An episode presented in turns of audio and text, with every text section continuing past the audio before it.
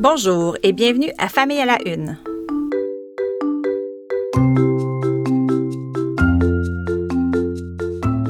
Mon nom est Maude Goyer et pour le temps des fêtes, je vous présente une petite balado spéciale pour vous donner des idées d'activités à faire en famille et vous inspirer.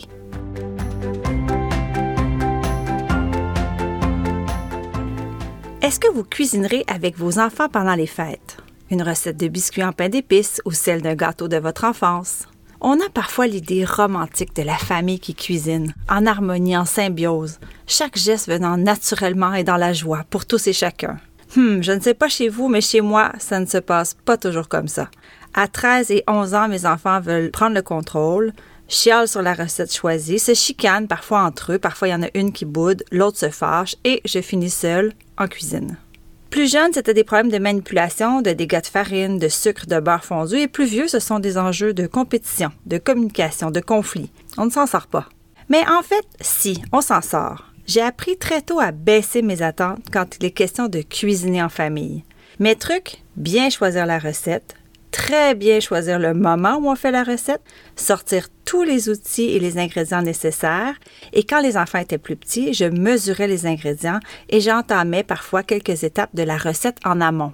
Aujourd'hui, je peux dire que c'est plutôt agréable de cuisiner en famille. C'est le résultat de longues heures de patience, d'explications, d'essais de discussions et de propositions à goûter à ceci, à cela.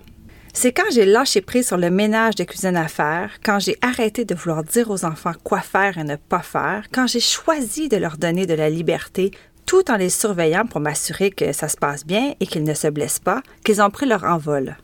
Leur autonomie et leur désir de cuisiner les poussent aujourd'hui à faire ensemble un souper toutes les deux semaines. C'est le jeudi soir. Ils en retirent une grande fierté, mais nous, peut-être encore plus. J'adore les balados. Ce n'est pas pour rien que je prends un malin plaisir à faire celui-ci. J'en écoute souvent, beaucoup et de toutes sortes. Et parfois, ça se passe en famille. Alors j'avais envie de vous faire quelques suggestions pour les vacances de Noël.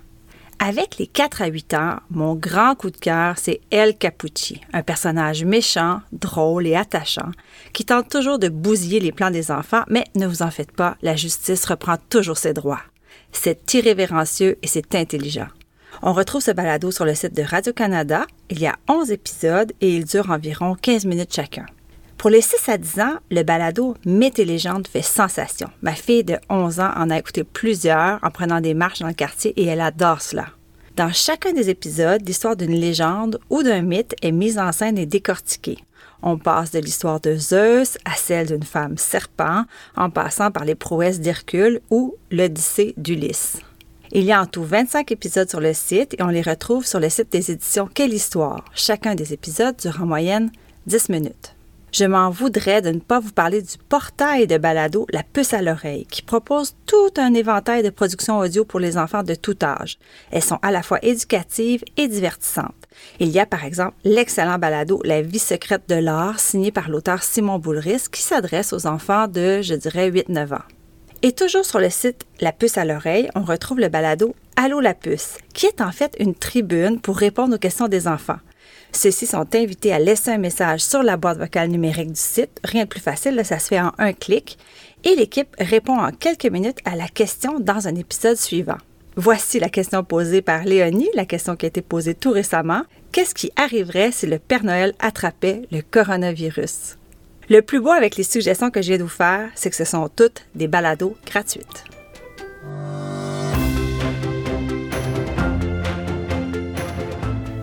Le problème avec l'hiver, c'est le froid. Quand on n'est pas bien habillé, le froid pique, mord, fouette et nous fait regretter d'être dehors.